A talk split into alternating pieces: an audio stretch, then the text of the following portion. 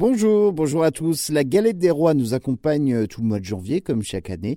Je vous avais déjà parlé dans un précédent podcast d'où vient la galette des rois. Et eh bien aujourd'hui, on va se demander d'où vient particulièrement la frangipane, cette crème d'amande tant appréciée.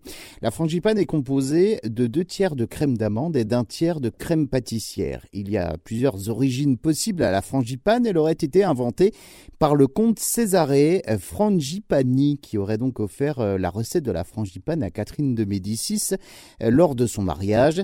Autre explication possible également, le botaniste italien appelé Muccio Frangipani, qui aurait donné son nom à un arbre qu'il aurait trouvé aux Antilles en 1493, le frangipané. La crème d'amande aurait été ensuite nommée du même nom, de frangipane, car elle dégage en fait le même parfum, la même odeur que cet arbre mais n'entre en aucun cas donc dans la composition de la frangipane. Et puis la, dernière explication, la troisième, c'est le petit-fils de Muccio Pompeo Frangipani, marquis et maréchal des armées de Louis XIII. Il aurait donc mis au point le parfum de la frangipane pour cacher l'odeur du cuir des gants et des souliers. L'invention de la pâtisserie lui aurait également été attribuée.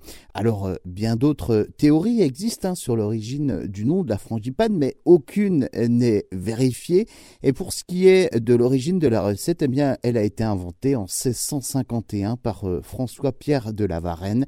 La frangipane est également le nom d'un cocktail sans à base de noix de coco, de nectar de banane, de sirop de fraise et de jus de fruits exotiques, mais bien évidemment aucun rapport également donc avec la frangipane des galettes des rois.